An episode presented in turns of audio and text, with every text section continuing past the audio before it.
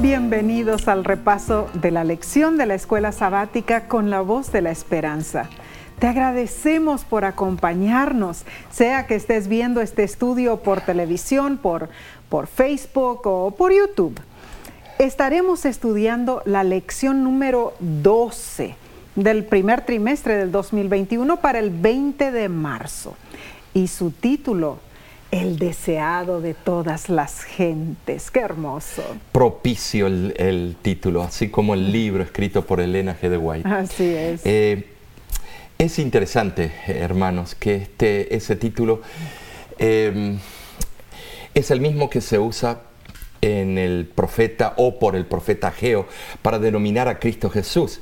Mm. Pero el versículo de esta semana se encuentra en Isaías capítulo 60, versículo 3, y dice así, y andarán las naciones a tu luz y los reyes al resplandor de tu nacimiento. E, este versículo, Omar, nos da a entender que el reflejo del carácter divino en realidad, junto con las manifiestas bendiciones que el cielo habría derramado sobre su pueblo, hubieran atraído a los gentiles, ¿no es cierto?, a Israel y los hubieran convencido a, la superioridad y el poder de Jehová. Eh, es que Pero se fueron por la tangente en eso. Claro, bueno, eh, en la providencia de Dios, esta promesa ha de cumplirse en la iglesia, en nuestros días también. La gloria de Dios revelada en su pueblo y en su iglesia no solo atraerá a los humildes, sino también a los grandes hombres de la tierra. Eh, pensemos en esto.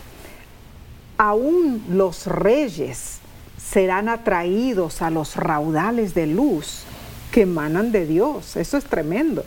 La sierva del Señor dice en el libro de eh, Fe y Obras que Debemos aprender en la escuela de Cristo. Solo su justicia puede darnos derecho a una de las bendiciones del pacto de la gracia.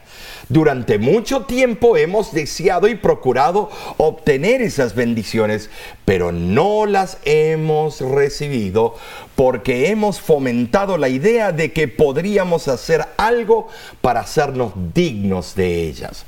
No hemos apartado la vista de nosotros mismos, ni creído que Jesús es un Salvador viviente. Cuando confiemos plenamente en Dios, cuando descansemos sobre los méritos de Jesús como en un Salvador que perdona los pecados, recibiremos toda la ayuda que podamos desear. Al detenernos a pensar en estas palabras, nos alarmamos. ¿Qué es lo que causa la separación entre nosotros y Dios? Bueno, sí, en Isaías capítulo 59 y 2, versículo 2, eh, explica que nuestras iniquidades han hecho división entre nosotros y Dios se ha cortado esa relación, esa comunicación.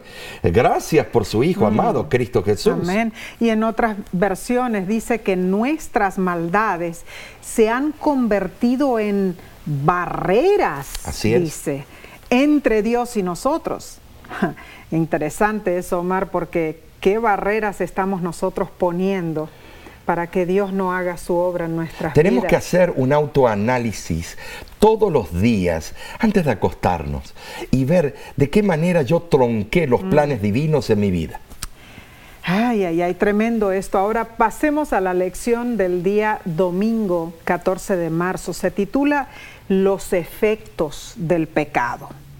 Eh, en Isaías capítulo 59, 1 es como que el pueblo le pregunta a Dios y dice, ¿por qué pedimos que la mano del Señor nos salve, pero Él no nos salva?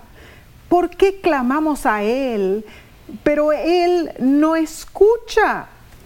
Muchos israelitas atribuían las dificultades que acosaban a la nación y a la incapacidad de Dios para liberarlos habían llegado a tener una, una concepción de Dios eh, similar a la, a la que los paganos tenían, ¿no es cierto?, de sus propios dioses.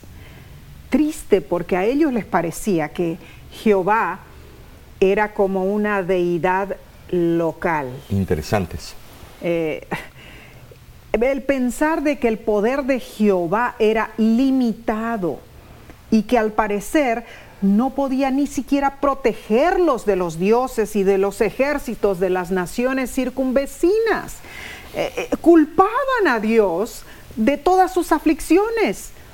Así que en este pasaje eh, el Señor responde a esas cavilaciones, a esas angustias del pueblo. Les dice que la culpa no está en Jehová, sino en ellos Dios sigue siendo bueno y fuerte.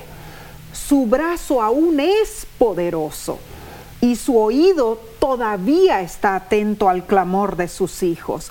Puede ayudarlos y lo hará una vez que los impedimentos hayan sido eliminados. Bueno, sí, ese es el factor. Los impedimentos eh, hayan sido eliminados. Mm. Ahora, eh, los temas gemelos de esta lección son eh, dos, por supuesto. El primero, las consecuencias del pecado. Y el número dos, la respuesta de Dios.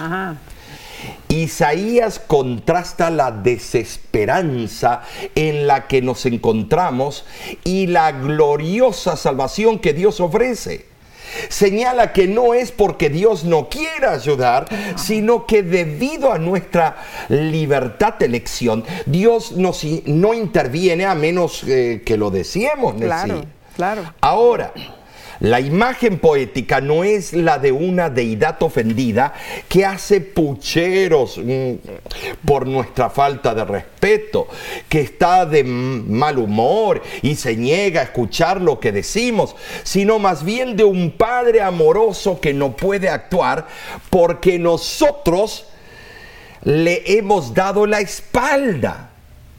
La separación es el resultado de nuestra elección. Ahora, Nessie, mediante nuestras acciones nos hemos separado del único ser del universo que realmente puede ayudarnos. La separación solo puede terminarse mediante nuestra elección de, en sí, de regresar, regresar Él y eh, regresar a Él y, y aceptar su oferta de salvación. Debemos hacer un cambio de dirección. Estamos mm. yendo para el lugar equivocado. Ay, eso es cierto y terriblemente triste. El pecado levanta una barrera entre nosotros y Dios. Y si el cielo parece estar muy distante de la tierra, es porque el pecado ha colocado un velo de separación entre nosotros y nuestro Salvador. Eh, es cierto, aunque los judíos hacían una gran profesión de religiosidad, sus palabras y obras eran de continuo impías. Y esto también lo podemos ver en la experiencia de Adán y Eva. Adán, que siempre había dado la bienvenida a la presencia divina, se ocultó cuando pecó. Ah, pero Mar, él no podía esconderse de Dios, lógicamente. ¿Quién se va a esconder de él? Adán procuró ocultar el pecado ah, detrás de sus consecuencias, su desobediencia, detrás de su sentimiento de vergüenza, haciéndole creer a Dios que se había ocultado por la turbación provocada por su desnudez. Su miedo de los efectos del pecado era más agudo que el pecado mismo. ¿Y, acaso no ocurre lo mismo oh, hoy, constantemente. Los seres humanos se sienten mal y detestan los resultados y, las consecuencias horribles del pecado más que el pecado mismo. Es impresionante porque las grandes mentiras eh, mm, de los políticos, de eh, artistas, de cualquier persona, es para eh, evitar el resultado pero no piensan que el proceso los llevó a ese lugar. Es impresionante. La lección habla de la horrible separación causada por el pecado. Cierto. es esencial tener sí en cuenta que somos nosotros quienes hemos levantado la barrera, no Dios. Dios es amor. Amén. Esto es muy importante, porque algunos han enseñado que el problema está del lado, del lado de Dios. Equivocados están.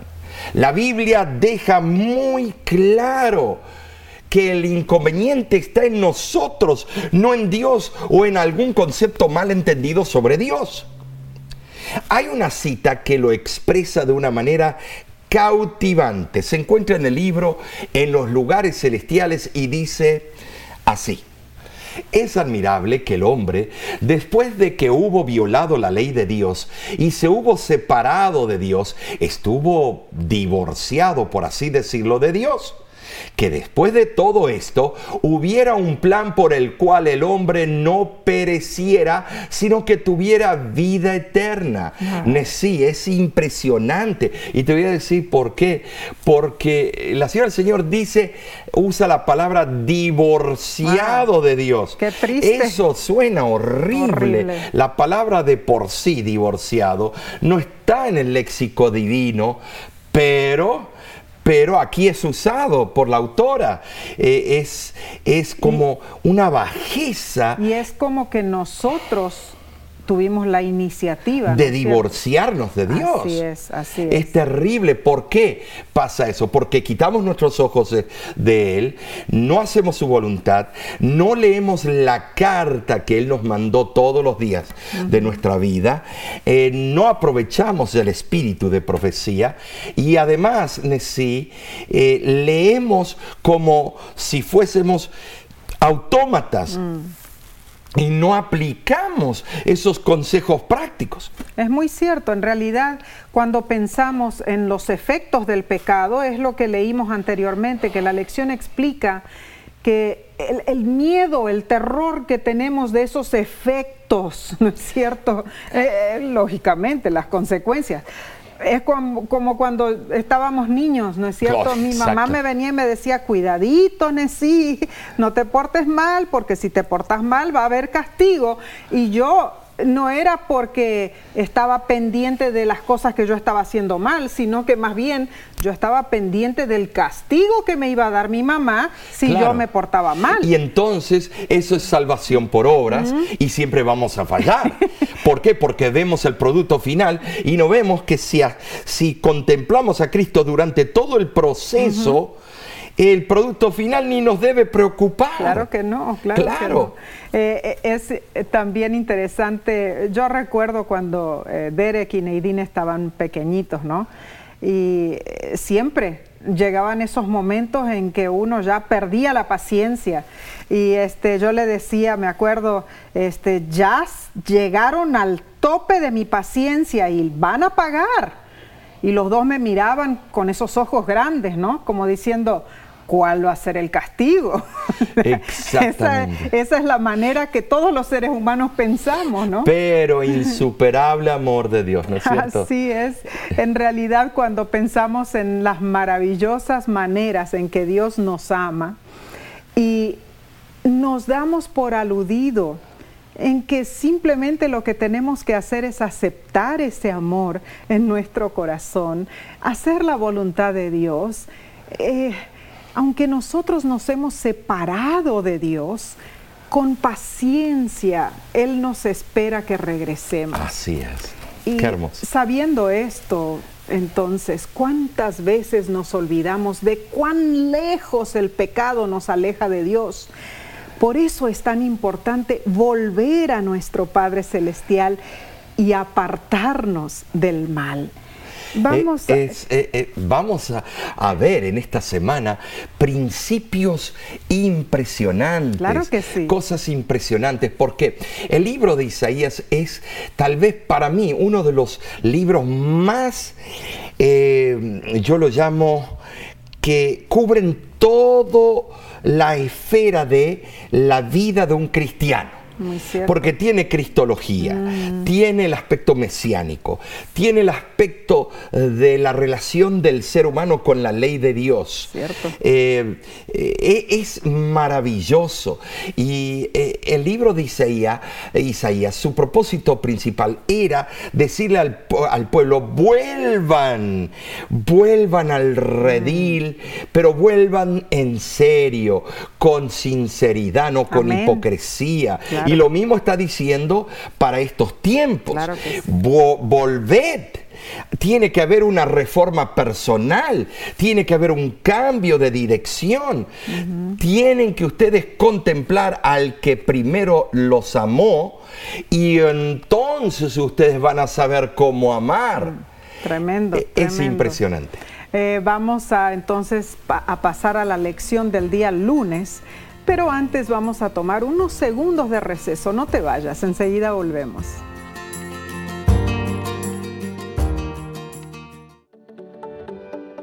En nuestra aplicación puedes encontrar más contenido como este que te ayudará en tu vida espiritual. Lo puedes descargar visitando nuestra página web lavoz.org.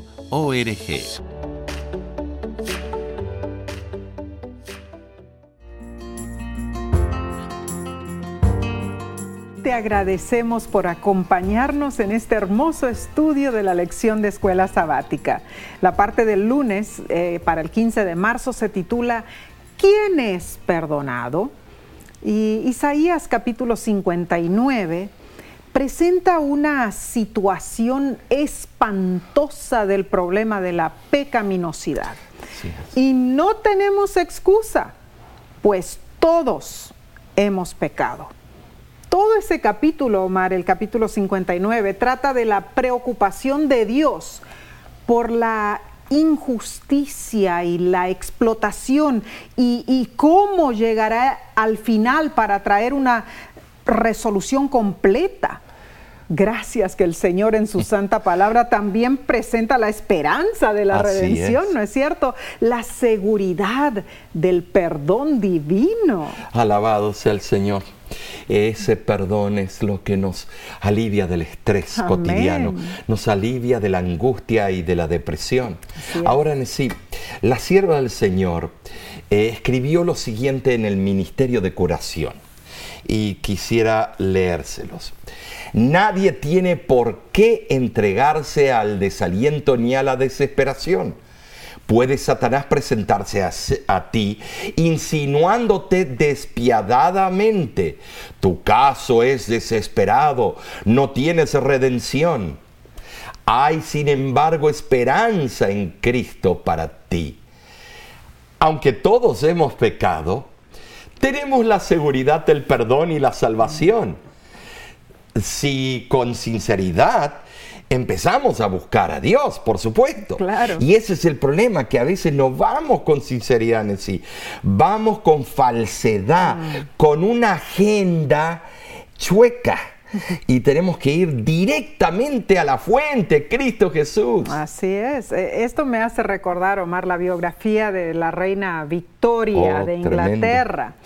Eh, cuenta allí que ella acostumbraba de vez en cuando visitar los barrios pobres de Londres.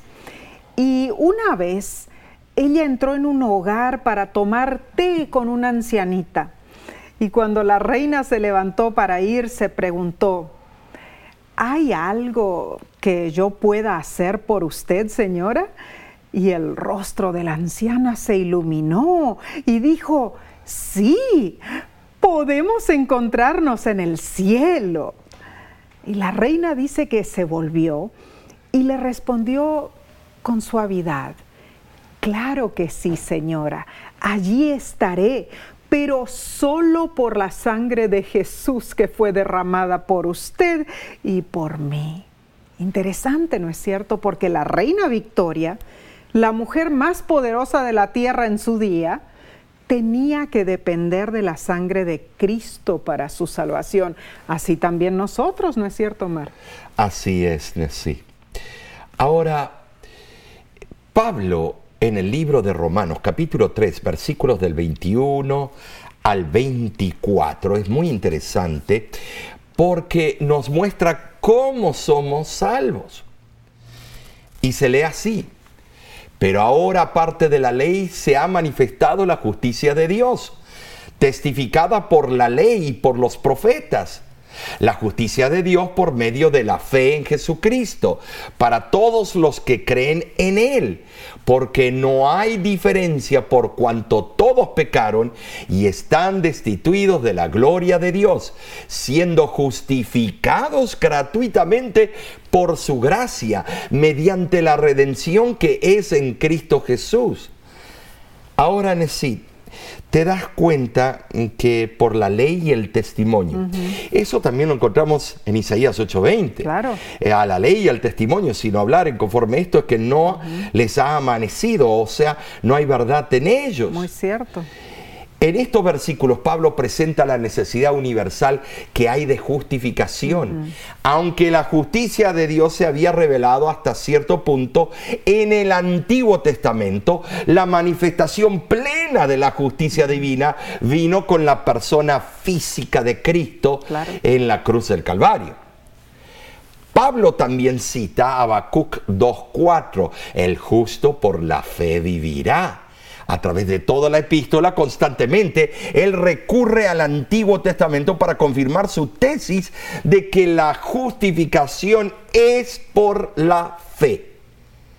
Eh, sí, lo encontramos, la justificación por la fe en el Antiguo Testamento y el Nuevo. Aquellos que quieren descartar el Antiguo no saben que todo el proceso de la salvación mm. comenzó en el Antiguo. Claro. Ahora, el propósito central de la ley de ceremonias y sacrificios era enseñar que un hombre podía ser justificado no por su obediencia a la ley moral, sino por la fe en el Redentor venidero.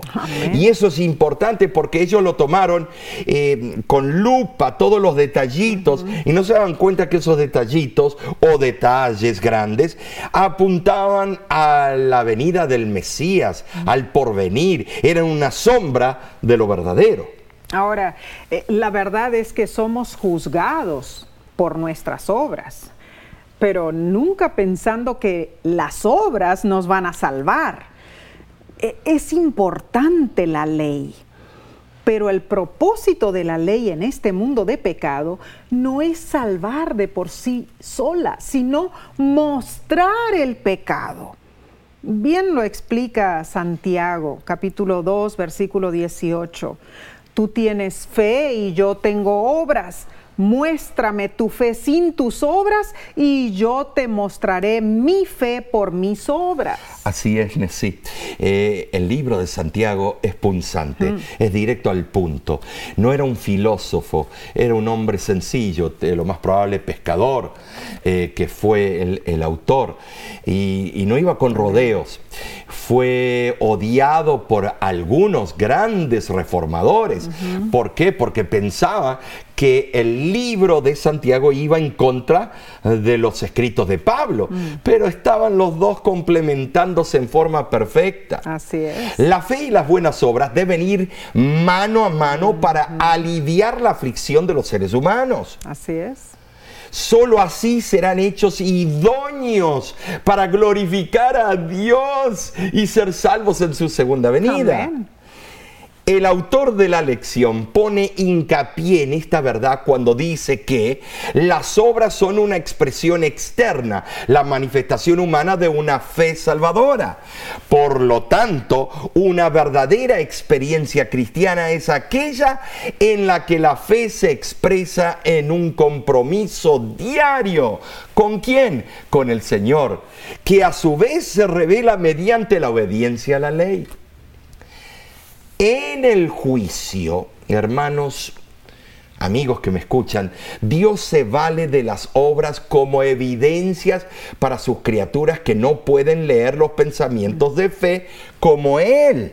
Ah, Ahora, eh, eh, parece una contradicción, pero no lo es, no, eh. Las obras de Cristo en nosotros va a ser todo lo que necesitamos, pero tenemos que abrir el corazón y el picaporte, la manija de la puerta está adentro, no está por fuera. Mm. Jesús no fuerza su entrada, no es un dictador, nosotros tenemos que ir y abrir la puerta profundo pensamiento en realidad, Omar, eh, con el cual eh, lógicamente yo estoy muy de acuerdo. Ah, y me gustaría compartir esta hermosa cita que se encuentra en el conflicto de los siglos y dice lo siguiente, la fe viene únicamente de Jesucristo y nos es prometida y dada gratuitamente Oh hombre, represéntate a Cristo y considera cómo Dios te muestra en Él su misericordia,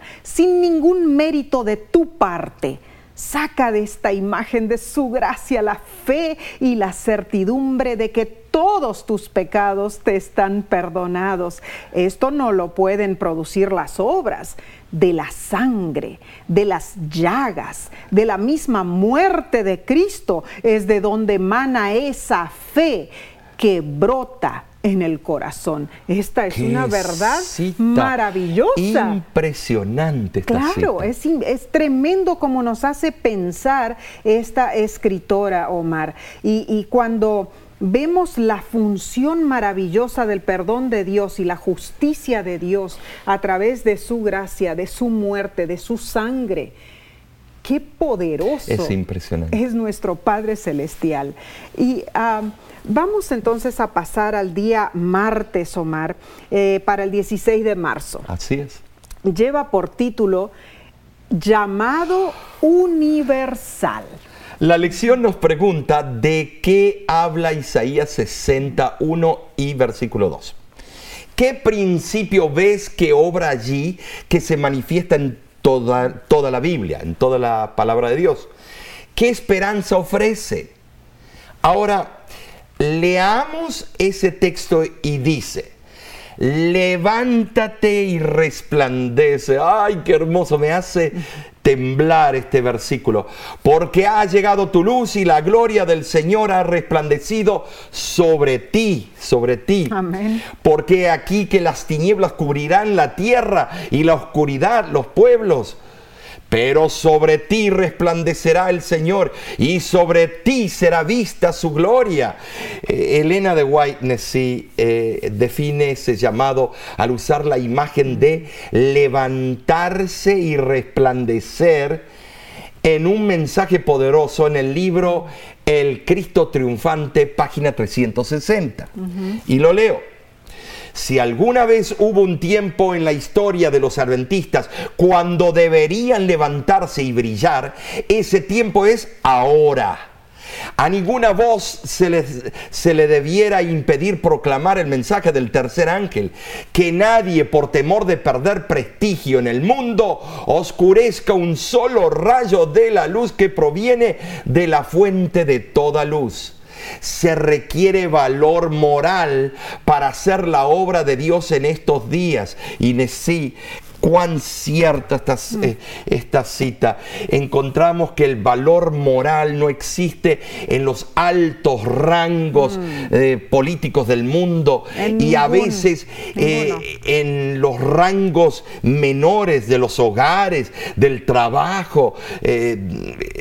no existe ese rango, e, ese valor moral. ¿Por qué? Porque si existiera, cuántas cosas ah, cambiarían y no queremos cambiar el status quo.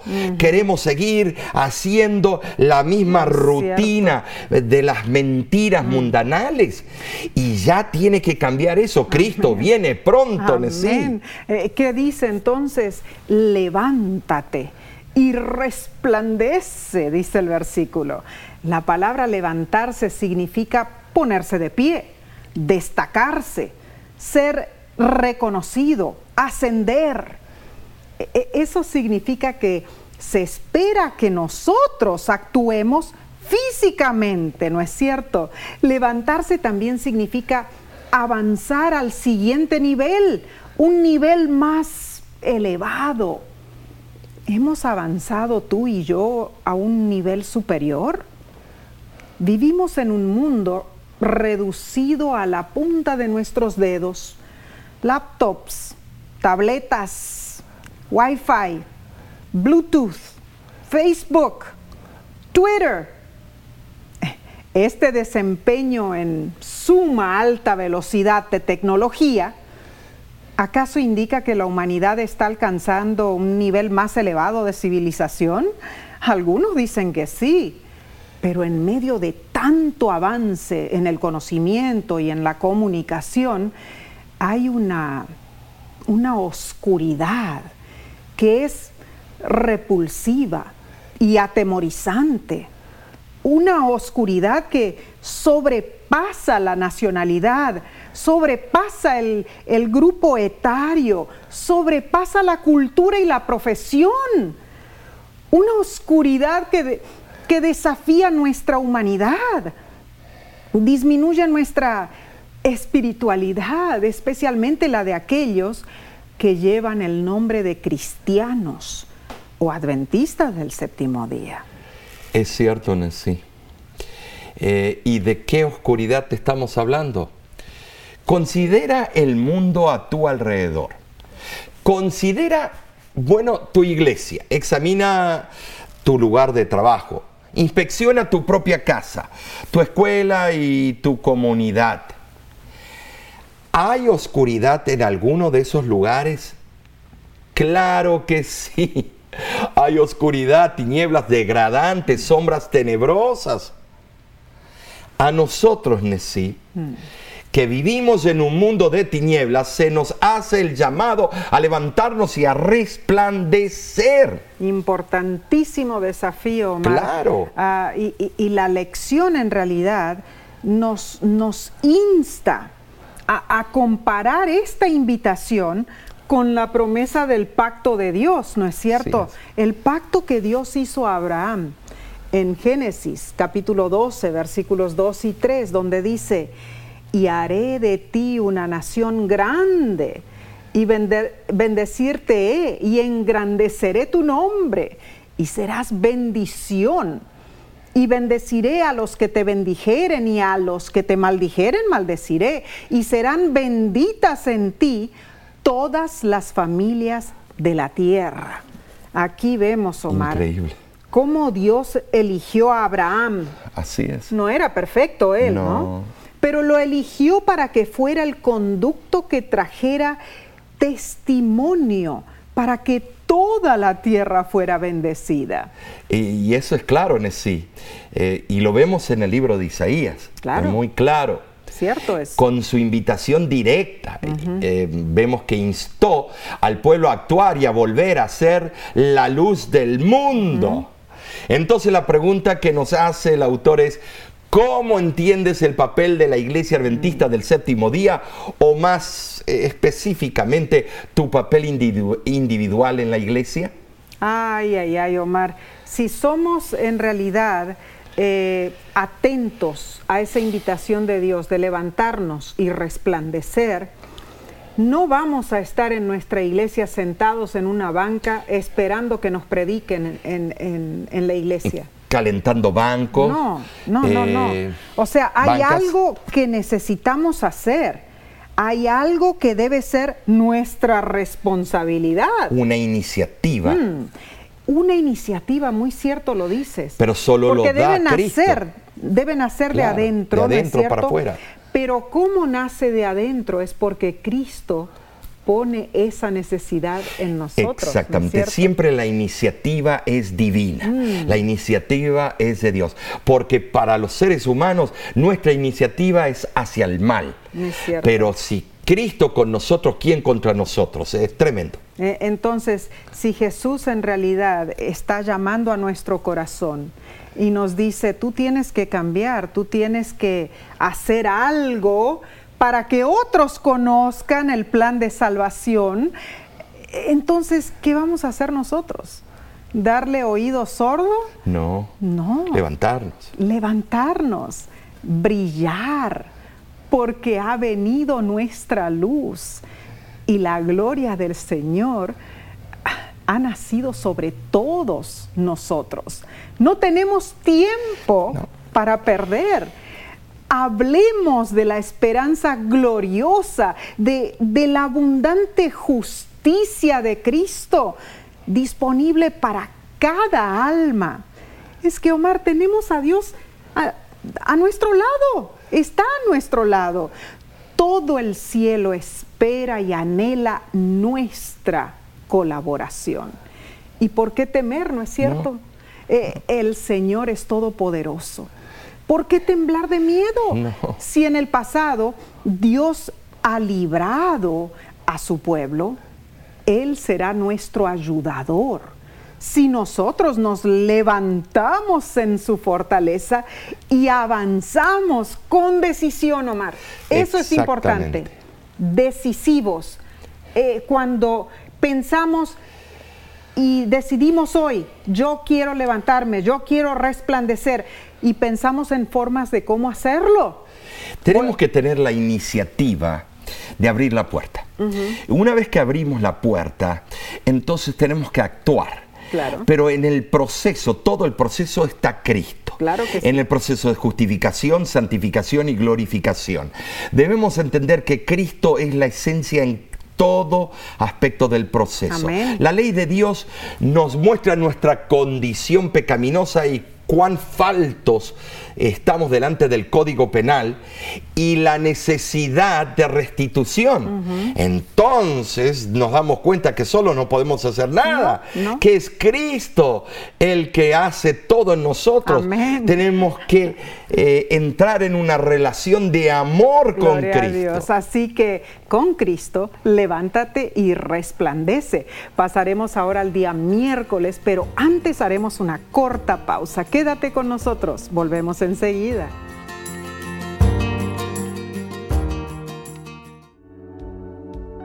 Con seguridad estás disfrutando este estudio de la escuela sabática. Te invitamos a buscarlo en formato de video por nuestro canal de YouTube. Lo puedes encontrar en youtube.com diagonal La Voz de la Esperanza.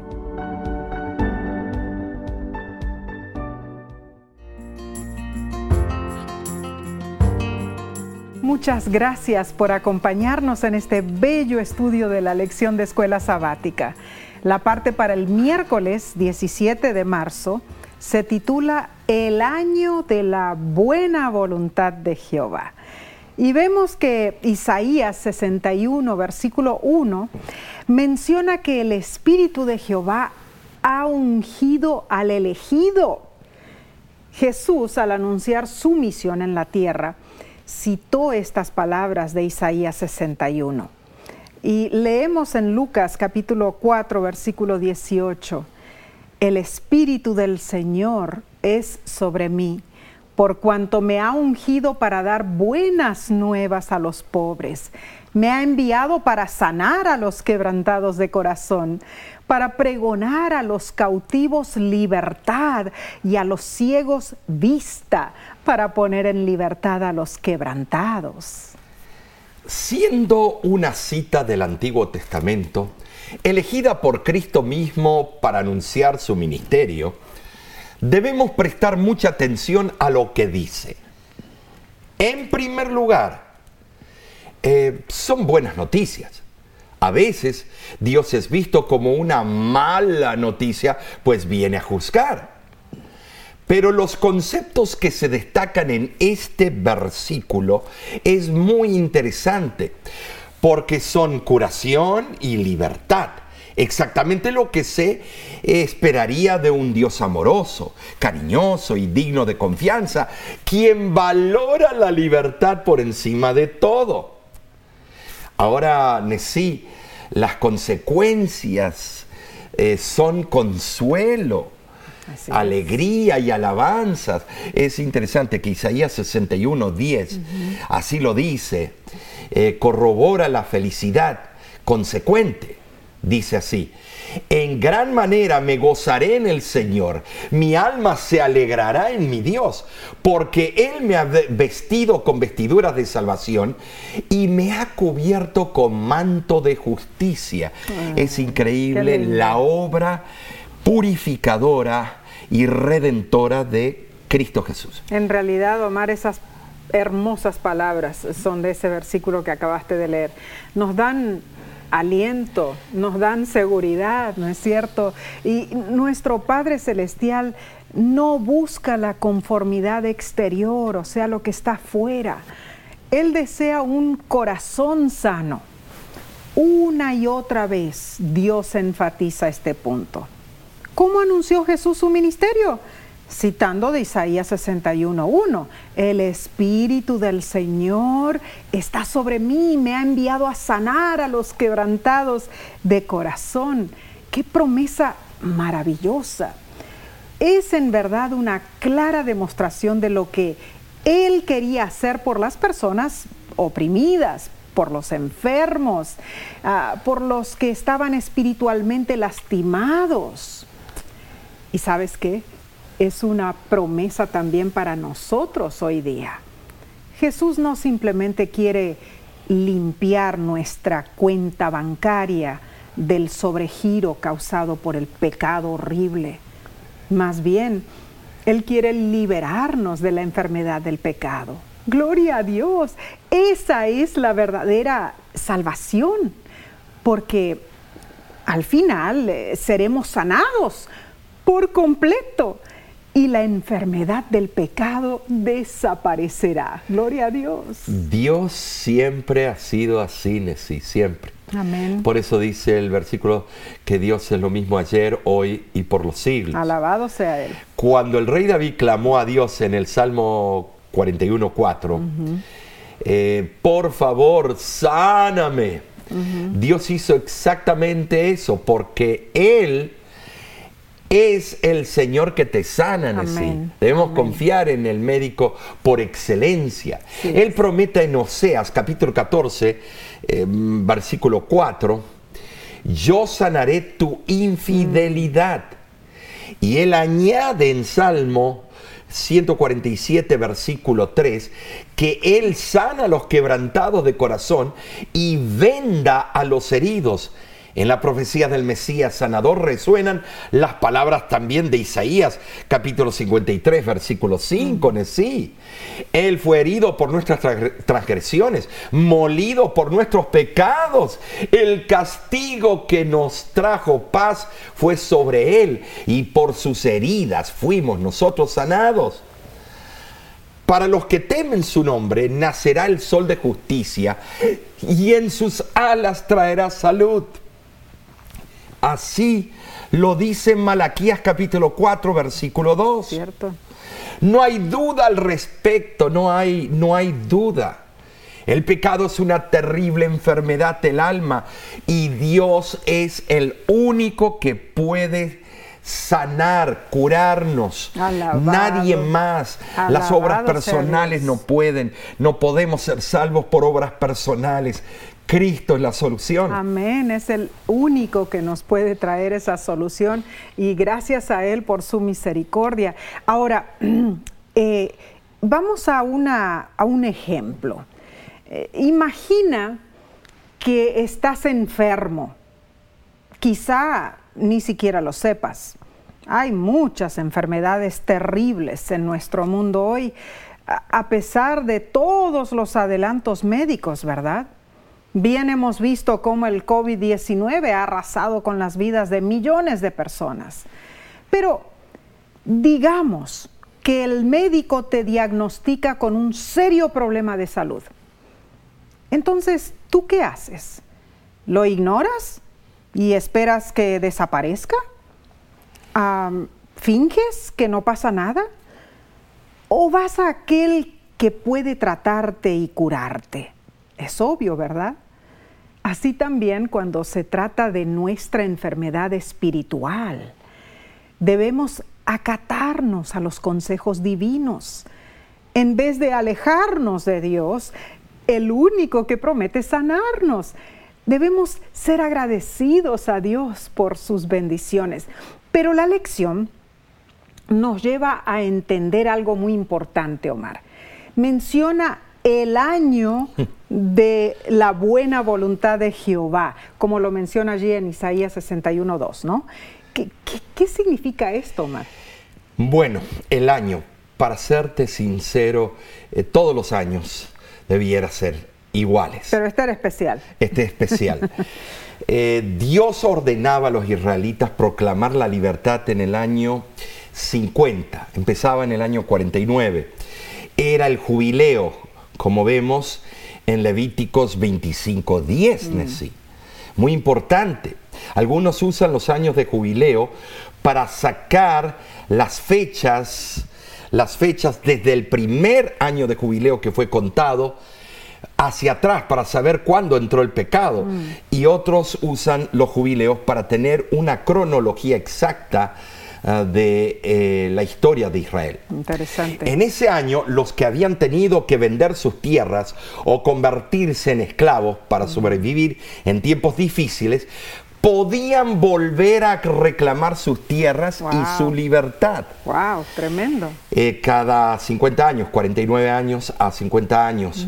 La historia habla de algunos antiguos reyes de Mesopotamia que solían promover la benevolencia social al proclamar la exhibición de las deudas durante los primeros años de sus reinados. Mm, o sea que también ellos tenían años de jubileo, mm. pero a su manera. En Estados Unidos de América, el presidente de la nación también puede extender perdón a personas que están encarceladas mm. o tienen problemas con la ley, como lo hemos visto recientemente. Pero eso es libertad humana. Mm. Lo, lo, que vemos e, en el ministerio de Jesús va más allá, es trascendente. No solo pregona libertad a los cautivos, pues además venda a los quebrantados de corazón y sí, consuela a los que lloran y los restaura. Es una obra magnífica. Hermoso, en verdad. Es una póliza de seguros de vida. Claro. Eh, el libro eh, Ministerio de Curación eh, corrobora el ministerio de Jesús diciendo, el evangelio que enseñó fue un mensaje de vida espiritual y de restauración física. La salvación del pecado y la curación de la enfermedad iban enlazadas. Ah, tremendo, Mar. Entonces, las dos cosas fueron parte del ministerio de Jesús. Era algo intrínseco, mm. algo que no se puede eh, sacar uno del otro. O sea, para salvarnos del pecado, Él tiene que curarnos de la enfermedad del pecado, ¿verdad? Precioso. Tiene sentido. Pero ahora entonces vayamos a la lección, al estudio del día jueves, a 18 de marzo. Lleva por título El día de venganza del Dios nuestro. Oh, mm, esto tiene diferente ya un tono diferente. e interesante esto, Necipo, y te voy a decir por qué. Porque también se ve que Dios es, un, es un Dios serio. Mm. No podemos tomarle el pelo. El año de la buena voluntad de Jehová que se indica en Isaías 61.2 es seguido por el día de su venganza. ¿Por qué no aprovechamos ahora el eh, los días que tenemos de gracia, de jubileo, y lo aceptamos a Cristo como Salvador personal? ¿Por, qué, ¿Por, qué, no tenemos una relación estrecha con Cristo? ¿Por qué esperamos al día de la venganza? Mm. Ahora notemos que cuando Jesús citó a Isaías, él no mencionó ese día de la venganza en realidad vemos en Mateo 24 que Jesús predijo que los juicios divinos vendrían aún en el futuro. Entonces comprobamos que el día de la venganza de Dios es el día grande y espantoso de Jehová. ¿Dónde lo encontramos eso? En el libro de Joel capítulo 2 versículo 31 eh, y por supuesto Malaquías 4, 5. Ese día grande y espantoso de venganza se cumplirá cuando Cristo venga nuevamente para liberar al planeta Tierra de la iniquidad. Interesante, Omar, eh, porque la lección hace la siguiente pregunta. ¿Cómo concilias la noción de un Dios de amor con un Dios que también promete venganza? ¿Son incompatibles estas ideas? Omar, en, Mateo 5, 39 mm. eh, dice que pongamos la otra mejilla. ¿No es cierto? Y, Pablo dice en 1 Tesalonicenses 5:15 que ninguno pague a otro por mal, ¿no? Pero en otros versículos vemos que la justicia y el castigo van a ser certeros. Eh, segunda de Tesalonicenses 1.8 dice que cuando Cristo Jesús venga en las nubes de los cielos como una llama ardiente, traerá juicio sobre los que no conocen a Dios. Ahora, sí, tenemos que entender algo, que las palabras cúlticas del hebreo, eh, eh, eh, ¿a quién estaba hablando Isaías? Él tenía que usar las palabras que ellos entendían. Por ejemplo, en el léxico de Dios no hay venganza en mm. sí, sino es causa y efecto. Es la causa, el efecto y el resultado. El, si viene un castigo es el resultado de nuestras propias elecciones. Pero él tuvo que usar ese lenguaje cúltico para que las personas tomen en serio el mensaje, eh, que no solamente es el Dios de salvación, pero que el Dios que ama, Él castiga a los que ama también, porque los que aman son rebeldes y no quieren saber nada de Él. Claro. Pero hay una gran diferencia en sí. Dios infinito en sabiduría, misericordia y justicia. Amén. Es el autor de la, vemos, el autor de la salvación. Es aquel que a pesar de que Él va a castigar nuestras falacias si no las confesamos y cambiamos nuestros errores cometidos adrede, va a haber un momento de que Él va a tener que tomar las riendas. Mm. Ahora, el autor de la lección también menciona que él solo puede administrar justicia y venganza de una manera completamente justa. Amén, gracias a Dios por eso. La justicia humana y la venganza humana contienen todas las fallas, debilidades e inconsistencias de la humanidad. Eso lo podemos ver en las películas de Hollywood. La venganza es puro matanza, matanza y sangrerío por doquier. En las películas, también en la vida real. En la vida real. La justicia de Dios, por por supuesto, no tendrá ninguna de esas limitaciones. Amén. Pero una cosa es cierta, el día de la venganza llegará para todos los, impíos, los, que no quisieron dar su brazo a torcer. Wow. El libro Fe y Obras, página 33, dice, el día de la venganza de Dios vendrá será el día del furor de su ira. ¿Quién soportará el día de su venida? Los hombres han endurecido su corazón contra el Espíritu de Dios, pero las flechas de su ira penetrarán donde los dardos de la convicción no pudieron. Antes de mucho, Dios se levantará para ocuparse del pecador. El falso pastor protegerá al transgresor en ese día hallará excusa el que se unió a la multitud en la senda de la desobediencia, la popularidad o la cantidad harán inocente a alguien? Estas son preguntas que los negligentes e indiferentes deberían considerar y responder por sí mismos. Esto es algo increíble. ¿Por qué? Porque estas preguntas son eh, los que tenemos que hacer. Fíjate que usa la palabra dardos mm. de la convicción, que han negado los dardos de la convicción. Y ese día vendrá. y todos nosotros, ¿cómo estaremos? ¿En pie? firmes delante de nuestro Padre Celestial, la lección termina diciendo y resumiendo, dice, Dios purifica una sociedad injusta, quitando a los rebeldes y restaurando al remanente que se aleja de los pecados que los ha separado de Dios. Ahí está eh, la, importancia, alejarnos de esos pecados que nos separaron de Dios. Pero que no queremos muchas veces, queremos el gustito que permanezca. Mm.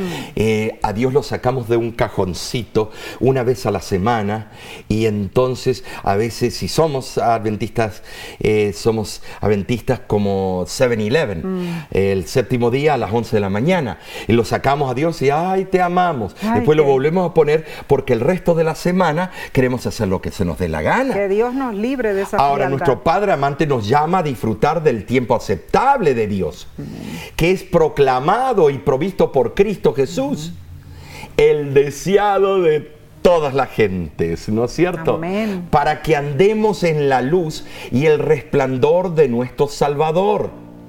Eh, esto es importantísimo, Nesí.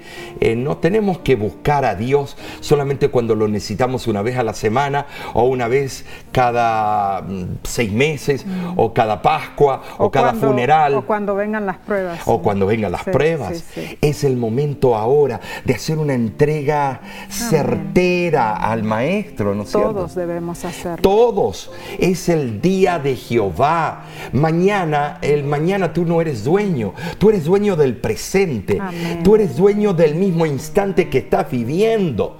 Tú eres dueño de la decisión que hagas en este momento. Porque el mañana, el único que lo sabe es Dios. Ahora, estimado hermano, eh, el Señor te está llamando. El, el Señor dice, esta lección que sea una lección práctica para tu corazón y el de tu familia y todos nosotros. Y saquemos una lección de salvación, que nos consagremos a la voz de Cristo. Bueno, el título de la lección de la próxima semana, Nesí, es ¿cuál? El nuevo nacimiento del planeta Tierra. Precioso. ¿Cómo? El nuevo nacimiento del planeta. Tierra. Qué maravillosa lección. Esperamos por este mismo medio la próxima semana y de nuestra parte y la voz de la esperanza, que Dios te bendiga.